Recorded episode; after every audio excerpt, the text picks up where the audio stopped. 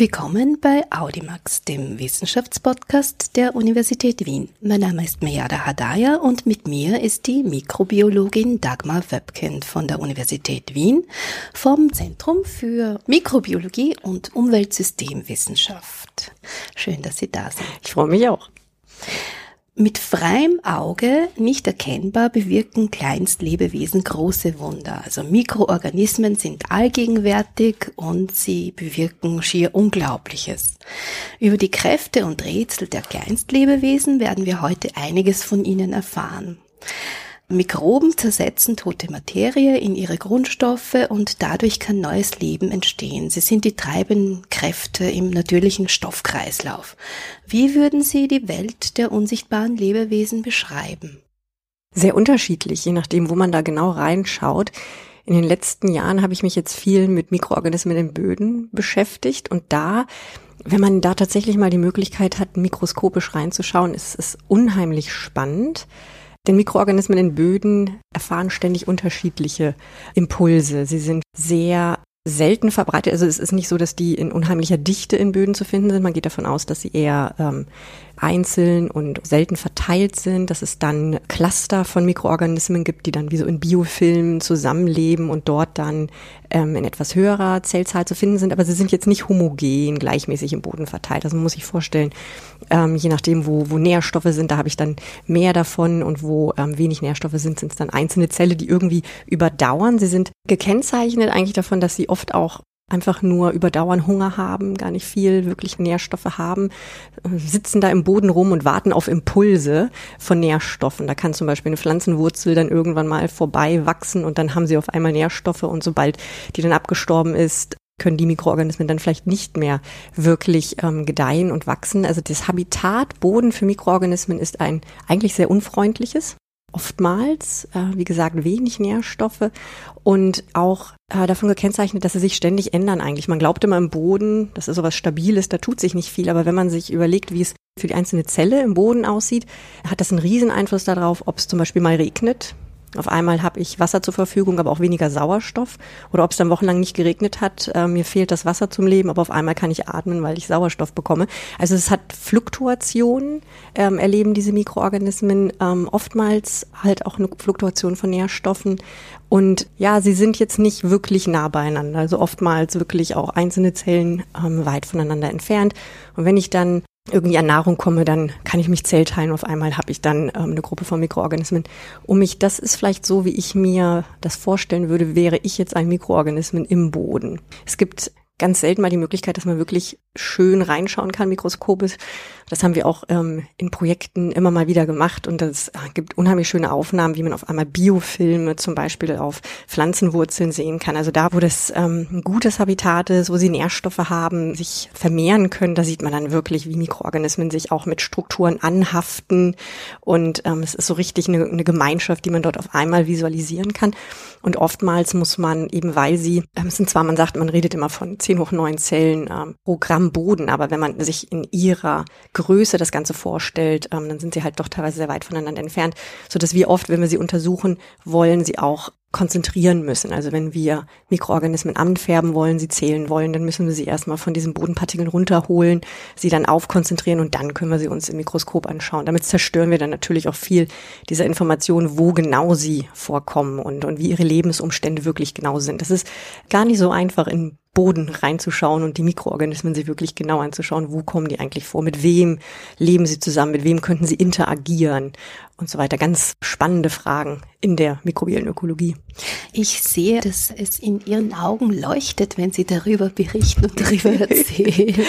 und dann vielleicht eine naheliegende Frage, wie Sie zu dieser Arbeit gekommen sind, zu dem Interesse an diesem Universum. Mhm.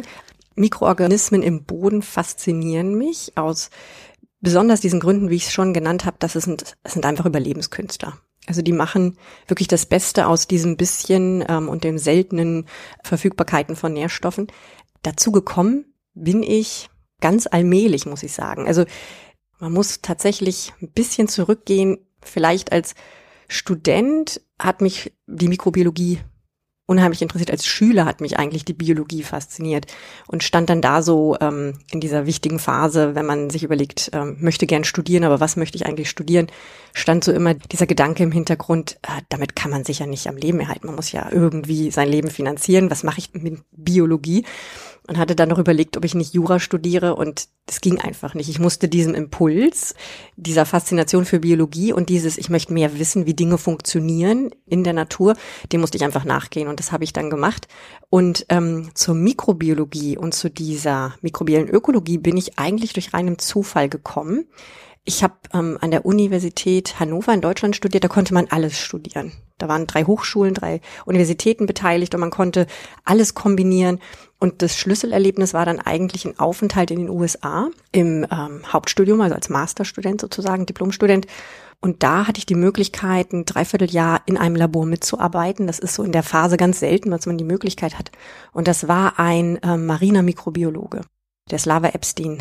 Zu der Zeit hat er viel im Marinen gearbeitet und da kam ich das erste Mal mit, dass man Mikrobiologie mit mariner Biologie kombinieren kann, also Mikroorganismen im Meer zu untersuchen. Ähm, wer sind die, was machen die, wie sind sie an diesen wichtigen Stoffkreisläufen dort beteiligt? Und das hat mich unheimlich fasziniert. Und dann habe ich ihn gefragt, wie mache ich das in Deutschland, wenn ich dort studieren will, fertig studieren will, meinen Doktor machen will. Und dann meinte er, wenn du nach den Sternen greifen möchtest, dann musst du ans Max-Planck-Institut nach Bremen gehen. Und das habe ich dann gemacht. Ich habe angerufen, habe ein Praktikum gemacht, meine Masterarbeit und dann dort auch Doktor gemacht. Und da war ich also in der Wassersäule, ich war in der Marinenmikrobiologie tätig, habe da an ganz spannenden Projekten gearbeitet und dann mich langsam aus dem Wasser mehr und mehr an Land bewegt. Denn in dem Postdoc, den ich hinterher gemacht habe in den USA, in Kalifornien, da habe ich dann schon Mikroorganismen in sogenannten mikrobiellen Matten untersucht. Das sind letzten Endes zentimeterdicke Strukturen, die fast nur aus mikrobieller Biomasse bestehen, fast nur aus Zellen, aus mikrobiellen Zellen bestehen.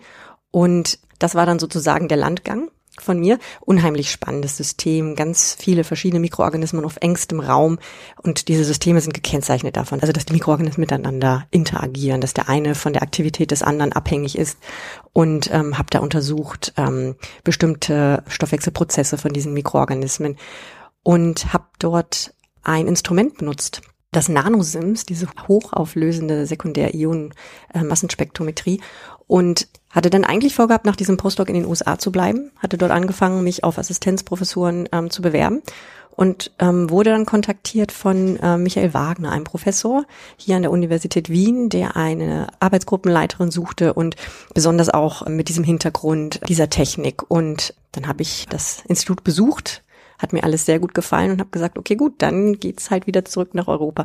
Und da habe ich mir dann überlegt, an dem Moment, wo siehst du die nächsten Herausforderungen in diesem Gebiet, in dem Gebiet der mikrobiellen Ökologie, der Visualisierung von Mikroorganismen, ähm, herauszufinden, wer ähm, ist wofür zuständig in diesen, in diesen ähm, Stoffkreisläufen, in diesen ähm, Prozessen. Und da war mir klar, dass da noch viel zu tun ist in der terrestrischen Mikrobiologie, also in, im Boden. Und habe mir gedacht, okay, ähm, dann bewege ich mich halt aus Wasser und Matte jetzt wirklich direkt in den Boden. Und da war einfach noch unheimlich viel zu tun in dieser Hinsicht. Und es ist immer eine Herausforderung, Technologien, vor allen Dingen die, die in Marinesystemen gut angewendet werden, die in den Boden hineinzubringen, weil das einfach so viel mehr komplexer und komplizierter ist. Eben weil Mikroorganismen verteilt sind in diesem ganzen Hintergrund von äh, organischem und anorganischem Material im Boden. Aber das ist halt auch der Spaß daran, das ist eine Riesenherausforderung. Und so bin ich in die Projekte eingestiegen, habe mir ähm, überlegt, was, was sind jetzt die wichtigen Fragestellungen im Boden. Da geht's um zum Beispiel Mikroorganismen, die mit Pflanzen assoziiert sind. Das ist auch eine große Fragestellung in meiner Arbeitsgruppe. Ähm, wie organisiert sich das? Ähm, wie sind die Abhängigkeiten? Und wie, wie. Welche Vorzüge haben Sie genau, miteinander dazu? Genau, welche Vorzüge haben die Pflanzen? Welche Vorzüge haben dann auch die Mikroorganismen? Weil das wirklich ein Miteinander ist. Und ähm, das allerletzte größere Projekt, was wir dann begonnen haben, war dieses ERC-Projekt, wo es dann um Mikroorganismen geht, die in Wüsten leben, in Bodenkrusten. Das ist letzten Endes fast schon so ein bisschen eine Verbindung aus diesen mikrobiellen Matten, nur dass sie nicht an der Küste leben, sondern ähm, auf Wüstenböden und äh, terrestrischer Mikrobiologie, da fügte sich beides wieder zusammen und das ist dann das letzte Projekt. Also Mikroorganismen im terrestrischen, ganz unterschiedlichen Habitaten, würde ich sagen. Mhm. Mhm. Ja. ja, Sie sprechen von Überlebenskünstlern und mhm. Künstlerinnen. Sie haben schon gesagt, das sind Zellen, die wachsen und gedeihen. Wie ist denn das so vorstellbar, das ganz weit weg ist von den menschlichen Habitaten mhm. oder Universen, vor allem weil sie ja auch unsichtbar sind. Mhm. Sie haben erwähnt, es kommt darauf an, äh, wo man sie genau. sucht. Aber wie viele Arten gibt es da? Ist das irgendwie festgemacht äh, in der mhm. Wissenschaft und Forschung? Mhm. Wie divers sind die? Entwickeln sich da ganz neue aus der Veränderung auch unserer Umwelt, des Klimas? Mhm.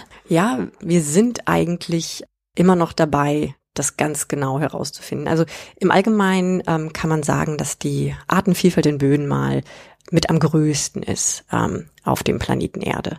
Also der Boden hat dazu geführt, dass sich dort die diversesten mikrobiellen Gemeinschaften ansiedeln können. Die genauen Zahlen, die gehen auseinander, je nachdem, ähm, welche Studie man sich anschaut, auf welchen Techniken basierend äh, Wissenschaftler versucht haben, dem näher zu kommen. Man muss davon ausgehen, ähm, dass so ein Gramm Boden mehrere tausend Arten ähm, enthält und dass die Diversität in Böden aber um, um vieles noch größer ist als das, was wir so in einem Gramm Boden finden. Also man geht von Tausenden von Arten aus mit Sicherheit. Und ein großes Problem ist, dass wir eigentlich nur um einen Bruchteil dessen wissen, weil wir sie nicht gut kultivieren können. Und da ist Boden, Bodenmikroorganismen sind besonders ähm, schwierig zu kultivieren. Es gibt andere Proben, da kann man die viel besser ins Labor bringen, aber aus Böden, da gibt's auch wieder ganz unterschiedliche Zahlen. Manche Leute glauben, fünf Prozent der Mikroorganismen haben wir vielleicht in Kultur, andere sagen, es sind weniger, andere sagen, es sind mehr. Also vielleicht zehn Prozent, aber das ist wahrscheinlich schon ganz ähm, optimistisch gedacht. Und wir wissen, wer ähm, besonders häufig in diesen Böden sind.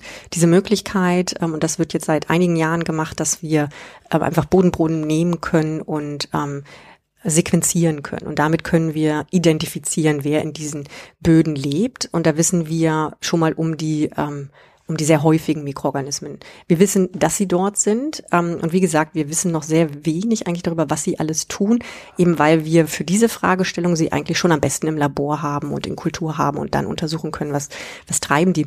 Aber diese letzten Technologien der Sequenzierung, die erlauben uns mittlerweile auch ganze Genome von diesen nicht kultivierten Bodenmikroorganismen zu entschlüsseln. Und damit bekommen wir viel mehr Einblick, was die dort eigentlich treiben. Also wir wissen, in Böden sind es ähm, Proteobakterien, wir wissen, es sind Acidobakterien, das sind ähm, ganz äh, abundante Gruppen. Acidobakterien ist auch eine Gruppe, die wir in meiner Gruppe, in meiner Arbeitsgruppe untersuchen, weil die teilweise sehr abundant, also sehr häufig sind in Böden und ähm, man sich immer fragt, wie machen die das? Das heißt, die müssen die Möglichkeit haben, Nährstoffe zu nutzen, sehr unterschiedliche Nährstoffe wahrscheinlich. Wir wissen, dass sie eine sehr große Bandbreite an unterschiedlichen ähm, Kohlenstoffquellen nutzen können. Pflanzenbiomasse können sie abbauen, aber halt auch ähm, alles, was dann so an Abbauprodukten da abfällt.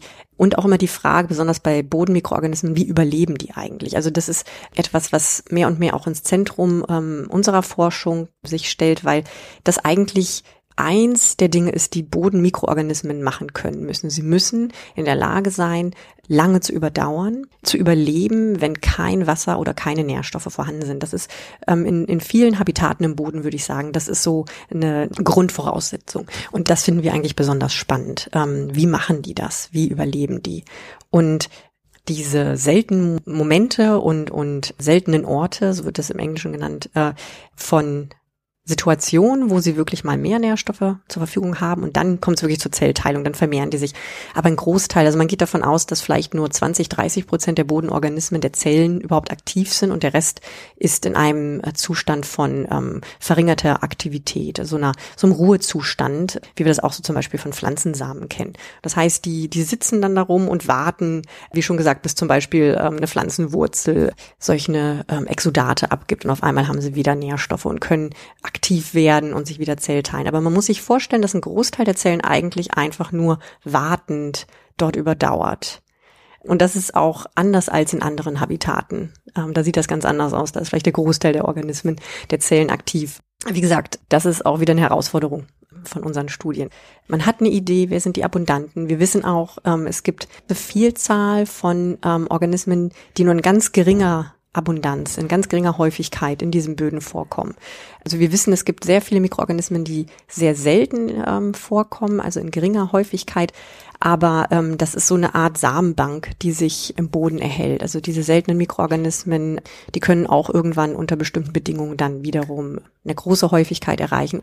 Diese große Anzahl von diesen Mikroorganismen, die im Ruhezustand sind, die erklärt auch, warum es zu dieser hohen Diversität im Boden kommt. Also Mikroorganismen haben die Fähigkeit, ähm, sich zu erhalten. Ähm, sie sterben nicht sofort ab, wenn Umweltbedingungen, wenn das Habitat nicht ähm, ähm, jetzt dazu ausreicht, die Nährstoffe nicht dazu ausreichen, dass sie sich ähm, vermehren können. Und dadurch, dass sie dann in diesem Ruhezustand sind, bleiben sie aber in dem System, in dem Habitat- und Ökosystem erhalten. Und wenn sich die Bedingungen ändern, dann können sie wieder aktiv werden. Also das heißt, diese Fähigkeit, ähm, in diesen Ruhezustand einzugehen, der erhält auch Diversität ähm, in dem Boden. Und das ist das Wichtige. Und damit erklärt sich sicher zum einen, da gibt es noch andere Gründe, aber erklärt sich zum einen, warum Böden diese hohe Diversität an Mikroorganismen erhalten. Und wenn Sie jetzt von so Zeitabläufen sprechen, in denen auch Mikroorganismen ruhend mhm. weiterleben oder überleben, von welcher Zeit ist denn da so die Rede? Das sind die ältesten Lebewesen unseres Planeten. Kann man das so sagen, die sich ja, das ist auch ähm, eine der, der großen Fragestellungen eigentlich. Und auch da geht's wieder darum, je nachdem, in welchem ähm, Ökosystem man sich diese Mikroorganismen anschaut. Also zum Beispiel in Tiefseesedimenten ist man der Meinung, ähm, dass sich eine Zelle vielleicht alle 100 äh, oder alle 1000 Jahre mal teilt. Also das sind ähm, ganz interessante Daten im Boden, auch da abhängig, was man sich anschaut. Also zum Beispiel ähm, in diesen, in diesen Wüstenböden, da ähm, ist es relativ klar, von welchen Zeiträumen wir sprechen. Da regnet es zum Beispiel ein paar Mal ähm, innerhalb von wenigen Wochen. Das heißt, das ist eine Phase, wo Mikroorganismen aktiv sein können und dann gibt es monatelang, eigentlich, was weiß ich, neun Monate, den größten Teil des Jahres gibt es da eine Phase, wo ähm, es einfach nicht regnet, keinen Niederschlag gibt und wo Mikroorganismen zumindest in dem, was wir unter Aktivität erstmal so verstehen, sich zu Zellteilen zu vervielfältigen, dass es dafür nicht genug ähm, Wasser und Energie geben wird. Also da wissen wir, da reden wir von einem knappen Jahr, was die überleben müssen, bei hohen Temperaturen und ganz wenig Wasser. Das wird aber in anderen Böden sicher um vieles länger sein. Das werden viele, viele Jahre sein, ähm, wo diese Mikroorganismen, diese Zellen einfach nur überdauern müssen und ähm, warten müssen, bis, äh, bis sich die äh, Bedingungen zu ihren Gunsten ändern. Also da denken wir sicher in, in vielen, vielen Jahren in den mhm. Zeiträumen. Und kann man das im Labor sehen, bestimmen oder in etwa schätzen, beziehungsweise kann man die im Labor auch am Leben erhalten, also sie füttern sozusagen? Mhm, mh.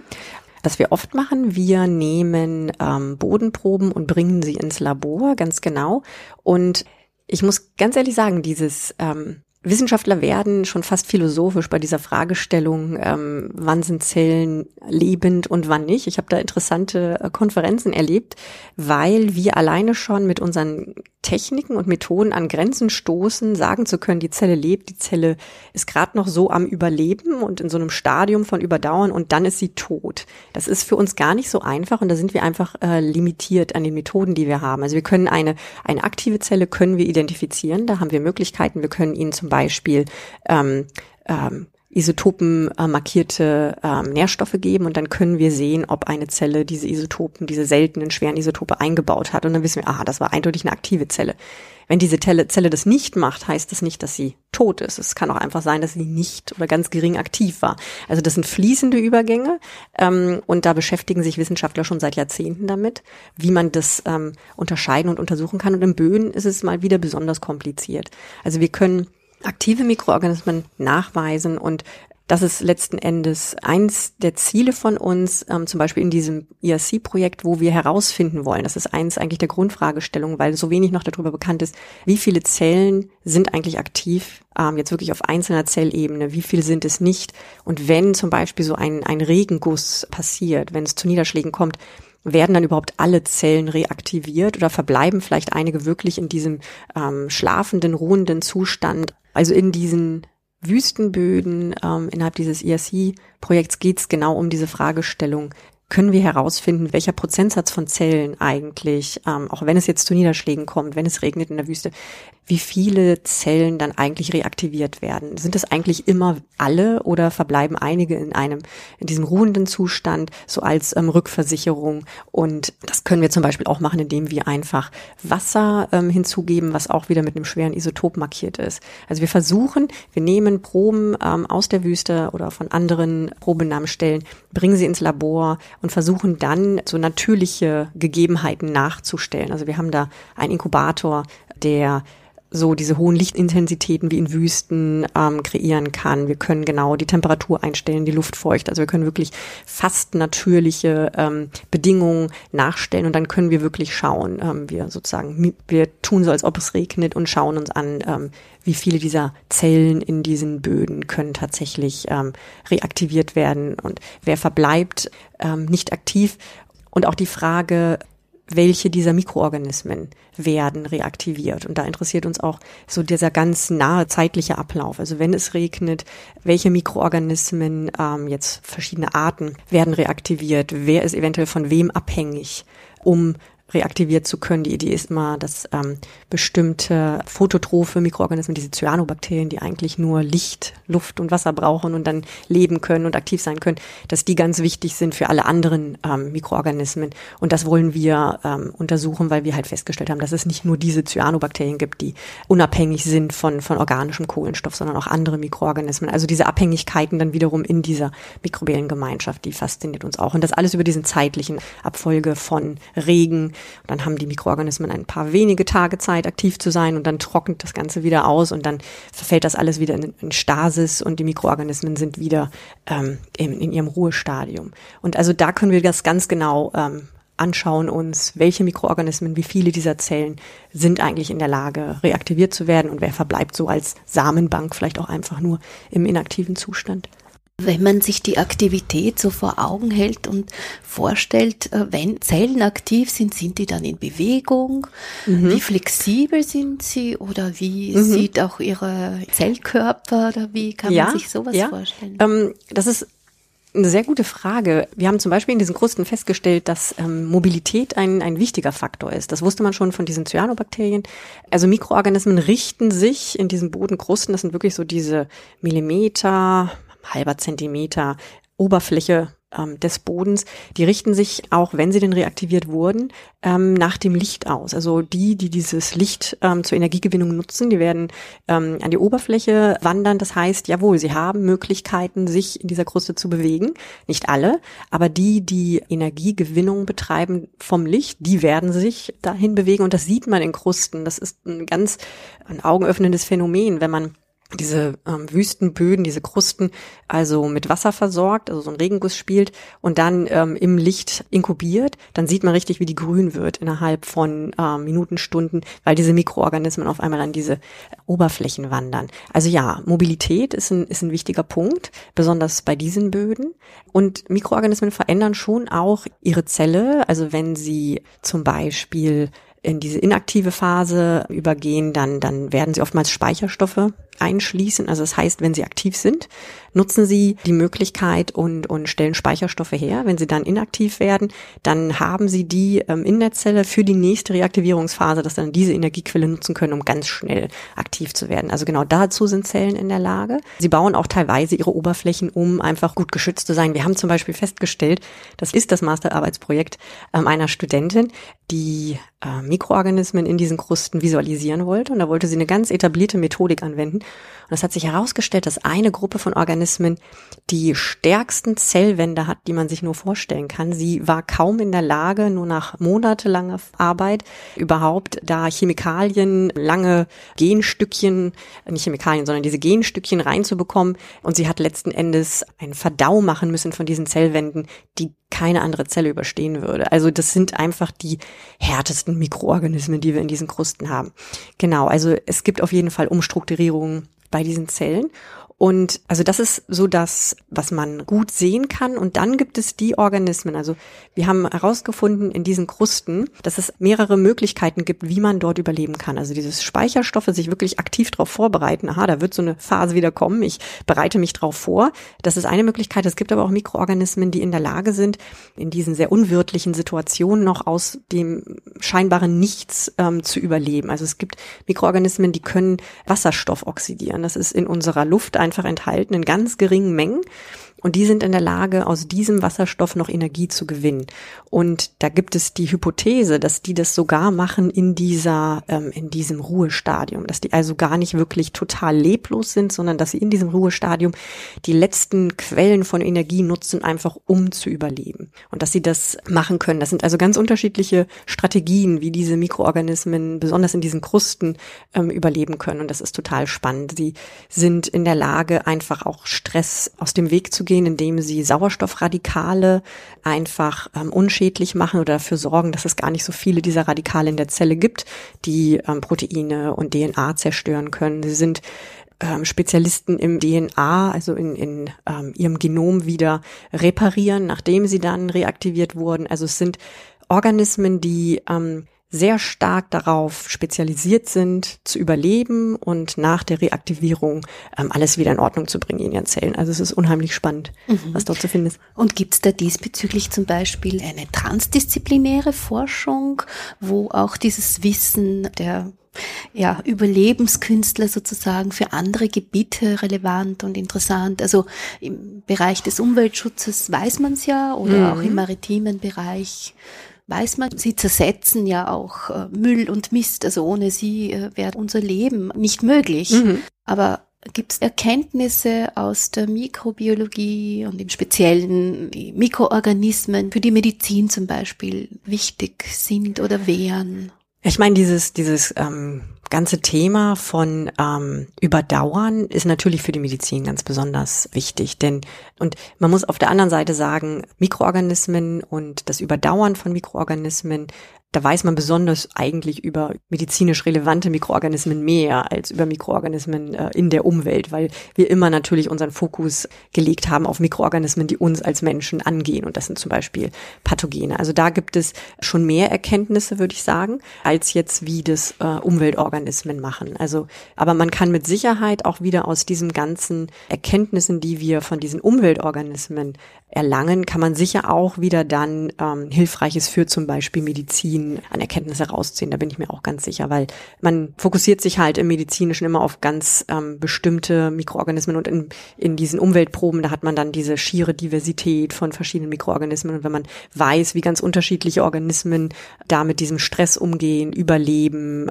das wird sicher auch wieder dann ähm, der Medizin zugutekommen. Da bin ich mir ganz sicher einfach die naheliegende Frage, können Sie da auch in einfachen Worten erklären, warum eben Mikroorganismen essentiell für den Kreislauf des Lebens sind. In einem Ihrer Interviews habe ich mal von Ihnen gehört, ja, Menschen und Tiere könnte man auf dem Planeten entbehren sozusagen, aber Mikroorganismen nicht. Ja, da kann man eigentlich ganz weit äh, in die Vergangenheit zurückgehen und sagen, ohne Mikroorganismen und höchstwahrscheinlich ohne Mikroorganismen in diesen mikrobiellen Matten, von denen ich gesprochen habe, gäbe es keinen Sauerstoff, den wir jetzt täglich atmen. Das heißt, Mikroorganismen haben zum einen erstmal dazu geführt, dass Leben, so wie es momentan auf der Erde existiert, ähm, entstehen konnte. Also das heißt, evolutionsmäßig war Sauerstoff ein ganz, ganz wichtiger Faktor. Und der wurde halt in dieser molekularen Form von Mikroorganismen, von diesen Cyanobakterien produziert vor vielen, vielen Jahren. Und damit hat sich auch erst die Diversität, wie wir sie heute kennen, letzten Endes entwickeln können. Also Mikroorganismen haben diesen Sauerstoff hergestellt. Zu der Zeit, muss man sagen, war das erstmal auch ein Stress für Mikroorganismen, weil ähm, Sauerstoff ist ähm, auch sehr schädlich, diese Radikale, wie ich gerade schon erwähnt hatte. Damit müssen Mikroorganismen erstmal lernen, umzugehen. Das heißt, diese steigende Sauerstoffkonzentration in der Atmosphäre hat sicher auch erstmal dazu geführt, dass viele Mikroorganismen absterben und die, die ähm, Mechanismen entwickelt hatten, mit diesem Sauerstoff umzugehen und den sogar nutzen konnten. Wenn man Sauerstoffatmung betreibt, ähm, kann man am allermeisten Energie aus Nährstoffen ziehen. Also sprich, wenn man das erstmal machen konnte, dann hatte man einen riesen Vorteil und damit hat sich überhaupt erst diese ganze Diversität, wie wir sie heute kennen, entwickeln äh, können. Also sprich, Mikroorganismen sind zum einen fundamental wichtig für so wie die Erde heutzutage eigentlich aussieht, mit der Atmosphäre, die wir haben. Also das ist ganz wichtig. Und wie Sie schon gesagt haben, Kreisläufe. Also wenn man sich überlegt, dieser ganze Kohlenstoffkreislauf, wenn man sich überlegt, äh, im Frühjahr sieht man ähm, dieses Pflanzenwachstum. Im Herbst sieht man, wie das dann alles äh, Laub von den Bäumen fällt. Das muss recycelt werden. Und da sind wir abhängig von Mikroorganismen. Das machen Bakterien wie auch Pilze. Also sprich, da sieht man wirklich diesen, diesen Kreislauf ähm, und ähm, wie wir davon abhängig sind. Also da kam mein Statement her. Also man könnte nicht ohne Mikroorganismen sein, weil sie einfach ähm, die Basis eigentlich für allen Lebens sind, wie wir sie äh, momentan auf der Erde haben. Und wir sind ja auch in vielen Dingen von Mikroorganismen abhängig. Ähm, wie gesagt, ähm, in der Gesundheit, wir wissen, dass der Mensch nicht alleine existiert, sondern dass ähm, wenn man sich die Zellen anschaut, um ein vieles mehr bakterielle Zellen im und auf dem Menschen leben, als wir eigentlich Menschenzellen haben. Ähm, das zeigt schon, wie sehr wir als Menschen von Mikroorganismen abhängig sind für unsere Gesundheit. Ähm, landwirtschaftlich sind wir auch von Mikroorganismen abhängig. Also das heißt, ähm, eine Welt ohne Mikroorganismen ist schwer sich vorzustellen. Die Evolution, die Entstehung des Lebens ähm, hat ja mit Mikroorganismen angefangen. Also deswegen. Mhm. Genau. Und denken Sie, dass sie zu wenig wertgeschätzt werden und sind? Abgesehen davon, dass man jetzt nicht unbedingt äh, allzu viel weiß insgesamt, wenn mhm. man nicht tiefer hineingeht mhm. in deren Welt und deren Universen. Ich denke, dadurch, dass man sie eben mit dem nackten Auge nicht sehen kann, ähm, vergisst man sehr, sehr gerne darüber. Also man ähm, auch so, wenn man über Diversitätsverlust ähm, etc. redet, denkt man immer an Tiere und Pflanzen. Und ja, also man kann schon sagen, dass, glaube ich, das Augenmerk jetzt im täglichen Leben äh, nicht wirklich stark auf Mikroorganismen zentriert ist. Und auf der anderen Seite, ähm, wie Sie auch schon erwähnt haben, wir wissen noch so sehr wenig von Mikroorganismen. Wir können noch so sehr von Mikroorganismen auch lernen. Also zum Beispiel Überlebensstrategien, aber auch wie Mikroorganismen, vor allen Dingen heutzutage ganz wichtig, wie Mikroorganismen in diesen ganzen Stoffkreisläufen eingebunden sind, ähm, wenn es um äh, Treibhausgase geht. Das ist auch ein ganz, ganz wichtiges Feld, weil ähm, sie ähm, da sicher auch wichtige Faktoren sind. Also das heißt, ich habe das Gefühl, so langsam wird man sich mehr und mehr dessen bewusst. Ich habe schon das Gefühl, auf vielen Ebenen und in vielen ähm, Beziehungen wird man sich immer mehr und mehr bewusst, wie wichtig Mikroorganismen sind, wie sehr der Mensch auch davon abhängt, besonders Gesundheit, aber auch Landwirtschaft und vor allen Dingen momentan auch in dieser ganzen ähm, Klimaerwärmungs-, ähm, Klimawandel-Diskussion habe ich das Gefühl, es verstärkt sich, aber mit Sicherheit würde ich sagen, für viele Menschen ist das noch nicht so präsent. Und auf der anderen Seite so wichtig auch, das zu kommunizieren, weil natürlich ähm, Wissenschaft muss finanziert werden und ähm, der Mensch tendiert schon dazu, das am besten zu unterstützen, was ihm selbst auch irgendwie angeht und zugutekommt. Und deswegen muss man schon immer auch erklären, warum sind Mikroorganismen eigentlich wichtig? Warum ist es wichtig, dass wir verstehen, wer dort draußen ist, wie sie in diesen ganzen wichtigen Prozessen äh, eine Rolle spielen? Das muss man immer wieder, glaube ich, ähm, erklären, damit den Menschen einfach klar ist, von diesen können wir noch lernen, über die müssen wir noch viel, viel mehr erfahren. Ja. Dann hoffe ich doch sehr, dass wir dies hiermit tun. genau. Sind Mikroorganismen unverwüstlich oder droht eben aufgrund klimatischer Umwelt, Umwälzungen etc., also auch der Einfluss des Menschen auf Umweltklima, mhm. des schlechten Einflusses, muss man natürlich mhm. sagen, mhm. droht ihnen da das aus oder das Aus mit das Aus ist, nicht. Das genau. Aus ist ähm, sehr ja, dramatisch genau. formuliert. Ja, auch da ist die Forschung noch nicht fertig, um herauszufinden, wie Mikroorganismen auf diese ganzen Umwelteinflüsse ähm, reagieren, wie sich ähm, mikrobielle Gemeinschaften verändern. Da lernen wir noch ganz, ganz viel durch ähm, viele interessante Experimente und Erkenntnisse. Der Klimawandel hat mit Sicherheit eine Auswirkung auf Mikroorganismen, auf ihre Aktivität und auf diese äh, mikrobiellen Gemeinschaften. Der Mensch hat ziemlich klar ähm, eingegriffen, zum Beispiel über die Landwirtschaft.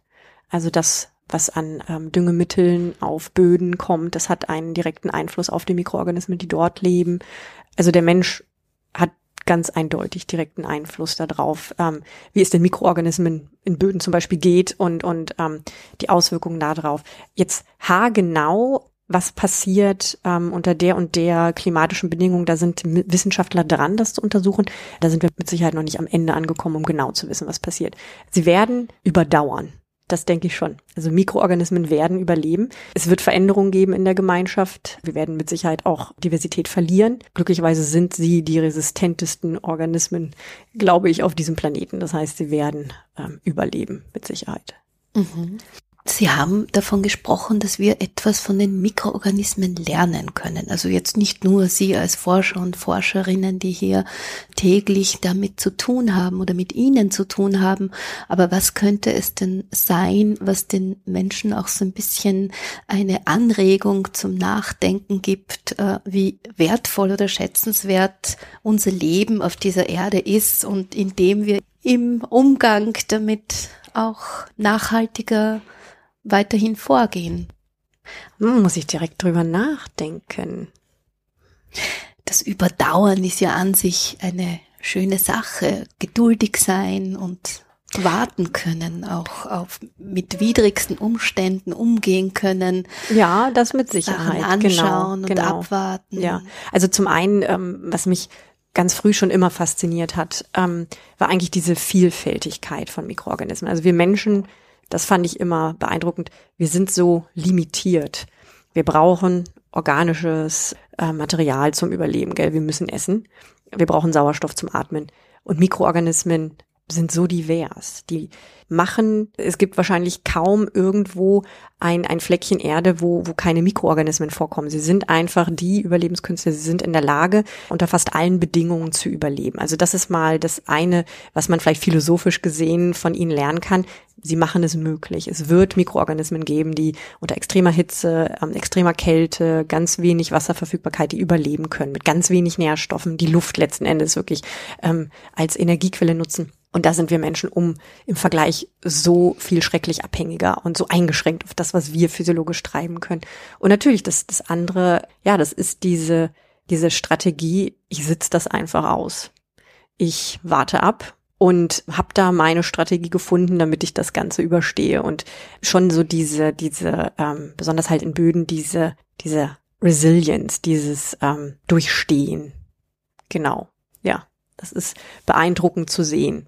Und vor allen Dingen, wenn man ähm, dort in der Wüste sitzt und ähm, um sich rum nicht viel Leben beobachtet und weiß, ähm, die brauchen nur ein ganz bisschen Wasser und dann reaktivieren die sich wieder. Das ist schon ganz beeindruckend. Wir sind schrecklich abhängig und wir sind sehr zart beseitet als Menschen im Vergleich von Mikroorganismen. Genau.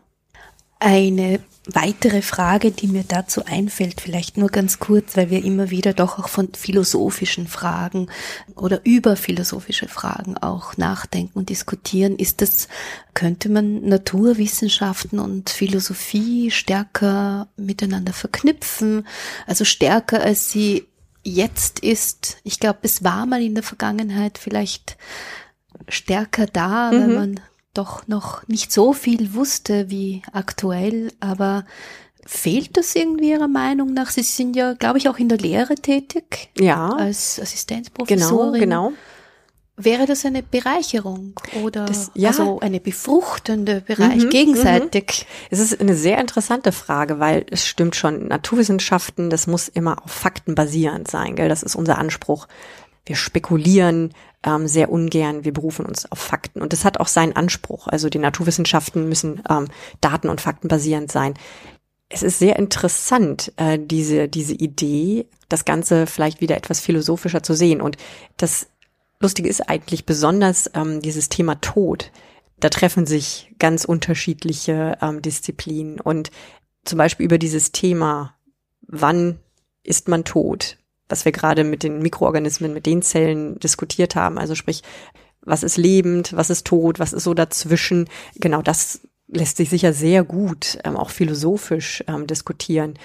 Da gab es äh, zum Beispiel ein, ein Science Day von der Jungen Österreichischen Akademie der Wissenschaften. Da war ich leider verhindert, da konnte ich nicht hingehen. Aber genau das ist da das Ziel gewesen, dass man unterschiedliche Disziplinen der Wissenschaften ähm, zusammenbringt. Und da hat sich zum Beispiel dieses Thema Tod als eins erwiesen, wo man gesagt hat, da treffen sich die Naturwissenschaftler bis hin zu den Physikern mit äh, den Philosophen, Sozialwissenschaftlern, weil das, es gibt übergreifende Themen, die man sicher mit allen Wissenschaftlern aus verschiedenen Disziplinen diskutieren kann. Und ich glaube, ja, ich denke schon, dass da ein, ein Mehrwert ist, wenn man da wieder hinkommt, wenn man das macht. Und es gibt sicher viele Themen, in denen sich das anbieten würde. Und ähm, interessant, wir nehmen uns viel zu wenig Zeit für sowas. Also besonders so in, in dieser Hinsicht wir sind alle so eingespannt in unsere Forschung. Wir stehen unter Druck auch, ähm, alles Mögliche unter einen Hut zu bringen, zum Beispiel die Lehre. Wir müssen natürlich auch dafür sorgen, dass wir Geld haben, unsere Forschung zu machen, also Anträge schreiben. Äh, dann haben wir die Freude, uns um unsere Projekte zu kümmern. Es steht auch immer äh, einiges an Bürokratie und an Administration an, das alles unter einen Hut zu bringen lässt wenig Spielraum für solche Dinge wie zum Beispiel zu philosophieren. Aber ich persönlich nehme sehr viel eigentlich mit aus Gesprächen mit Wissenschaftlern aus ganz anderen Disziplinen. Also besonders in dieser jungen Akademie, ähm, der Akademie der Wissenschaften hier in Österreich, das ist eine, eine unheimliche Freude. Ähm, wir tauschen uns aus und man bekommt ganz interessante Fragen und damit auch immer ganz neue Blickwinkel auf die eigene Forschung. Ich glaube, da liegt auch viel die Stärke von solchen Treffen von Wissenschaftlern aus ganz unterschiedlichen ähm, Feldern weil die sehen die eigene Forschung mit ganz anderen Augen und das merkt man dann und das sieht man dann. Ja. Mhm. Dann würde ich vorschlagen, wir nutzen die letzte Frage für eine philosophische Frage. und diese wäre, ob Sie jetzt durch Ihr Wissen als Mikrobiologin und äh, dadurch, dass Sie ganz andere Universen kennen, sozusagen, als die uns sichtbaren, haben Sie da einen anderen Blick auf das Leben? Ähm, es ist oftmals so, dass ich an Orten vorbeikomme und ich mich sehr frage, wer dort nun wohl lebt. Und zwar die, die man so nicht sehen kann. Also es ist nicht möglich, eigentlich diesen Blickwinkel abzulegen. Ich bin sehr oft unterwegs ähm, und auch im Urlaub und sage, oh, jetzt möchte ich gerne etwas dabei haben, damit ich eine Probe nehmen kann. Leider können wir heutzutage gar nicht mehr einfach irgendwo was mitnehmen. Geht ja oftmals gar nicht mehr. Aber das, also man, man man geht durch die Welt ganz anders. Man fragt sich immer, oh, wer lebt jetzt hier? Ähm, was sind jetzt hier die Herausforderungen? Ich frage mich, wer mit dieser Situation noch umgehen kann. Das hat man eigentlich ständig, wenn ich ganz ehrlich bin. Also als Mikrobiologe erfährt man das. Ja, ich glaube, das ist so das Stärkste. Also man kann das nicht wirklich abstreifen. Ähm, und man fragt sich ständig, wenn man bestimmte Dinge sieht, man nimmt das, woran man selber arbeitet und, und projiziert das, ähm, denkt das weiter und möchte eigentlich am liebsten ständig ein portables Mikroskop mit sich rumtragen, damit man ständig in irgendwelche ähm, Proben und Habitate reinschauen kann. Ja, das ist schon sehr verstärkt der Fall. Besonders wenn man einfach mit Proben arbeitet, wie zum Beispiel mit Mikroorganismen, die mit Pflanzenassoziation leben. Und da stellt sich die Frage eigentlich auch ständig. Man möchte gerne mal rausnehmen und schauen, mit wem lebst du da jetzt gerade zusammen. Ja, ja, ich stelle mir vor, dass ein, so ein Lerneffekt nochmal von den Überlebenskünstlern für uns Menschen wäre, dass man sich selbst als Mensch dann nicht mehr so im Zentrum weiß und ja, wenn man eben um andere Universen weiß, vielleicht wäre dann der Fokus vom eigenen Ego weg. Ja, man, man sieht einfach ähm, schon vielleicht etwas mehr, dass der Mensch sehr eingeschränkt ist wir glauben immer mit, mit den Technologien, wir haben das alles unter Kontrolle. Aber letzten Endes ist es ziemlich klar und eindeutig, was wir zum Leben brauchen. Und wie schon gesagt, das ist sehr eingeschränkt. Wir haben nicht viel physiologische Flexibilität. Und das sieht mit Mikroorganismen ganz, ganz anders aus. Also da mag vielleicht nicht jede Spezies alles überleben. Das mit Sicherheit nicht. Die haben auch alle ihre Nischen und sind abhängig. Aber im Großen und Ganzen Mikroorganismen werden überdauern werden mit Sicherheit auch uns Menschen überdauern. Und das ja hat auch einen philosophischen Aspekt und bringt schon so diese Spezies Mensch einfach in eine Perspektive. Wir tendieren dazu, uns sozusagen als die Krönung der Schöpfung zu sehen. Auf gewisse Arten sind wir auch ein, vielleicht ein Dead End. Also da sind Mikroorganismen einfach doch sehr viel vielseitiger und haben auch viel Möglichkeiten, sich weiterzuentwickeln, evolutionär und einfach die Möglichkeit zu überdauern. So mein philosophischer Ansatz vielleicht. Ja, finde ich einen sehr schönen Schluss, der zum Nachdenken anregt. Und ich bedanke mich an dieser Stelle sehr, sehr herzlich bei Ihnen, dass Sie sich so ausführlich und intensiv Zeit genommen haben für dieses Gespräch. Ich danke auch. Dankeschön. Und danke unseren Hörerinnen und Hörern auch für das Interesse.